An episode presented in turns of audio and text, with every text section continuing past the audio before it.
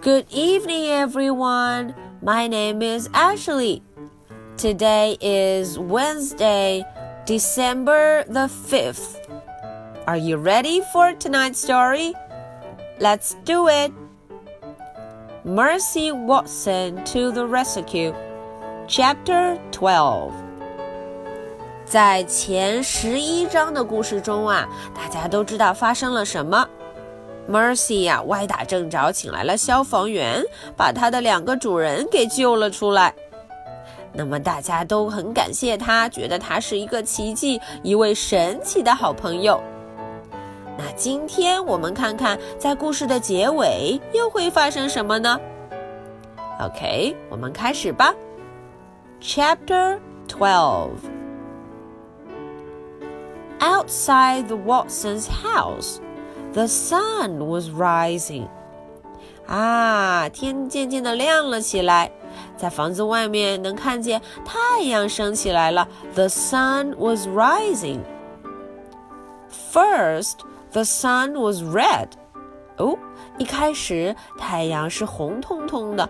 The sun was red. And then it was orange.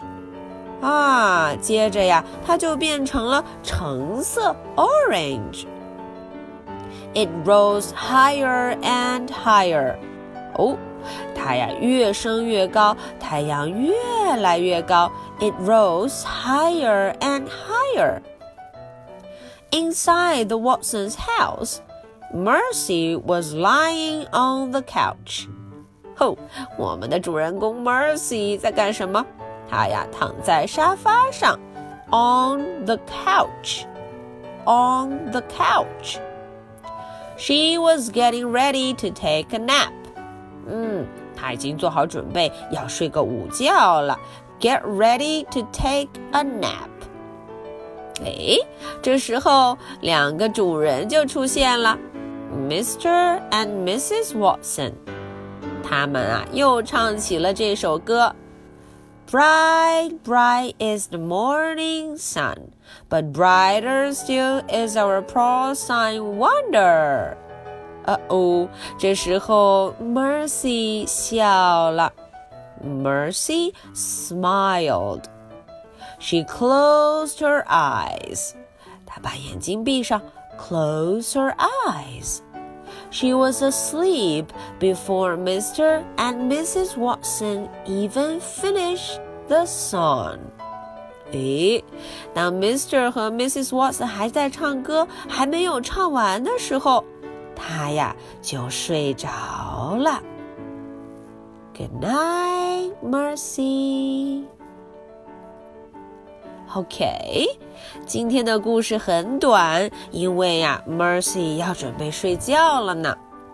我们的这一整个关于 Mercy 去救援的故事就说完了。Mercy Watson 是不是非常非常棒呢？他呀是一只小吃货，而且他也立了大功呢。好，那么小朋友们有没有准备好今天的问题呢？Questions are coming. Question number one Where did Mercy take a nap? Mercy 这只小猪是在哪儿睡的觉啊？这午觉睡得可香了呢。Question number two Who is your favorite character in the story and why? 嗯，Ashley 想问问大家，在今天 Mercy Watson to the Rescue 这个故事中，小朋友们最喜欢的角色是哪一位呢？要告诉 Ashley 原因哦。Okay, so much for tonight. Today is Wednesday, December the 5th. I'll be waiting for your answers. Good night.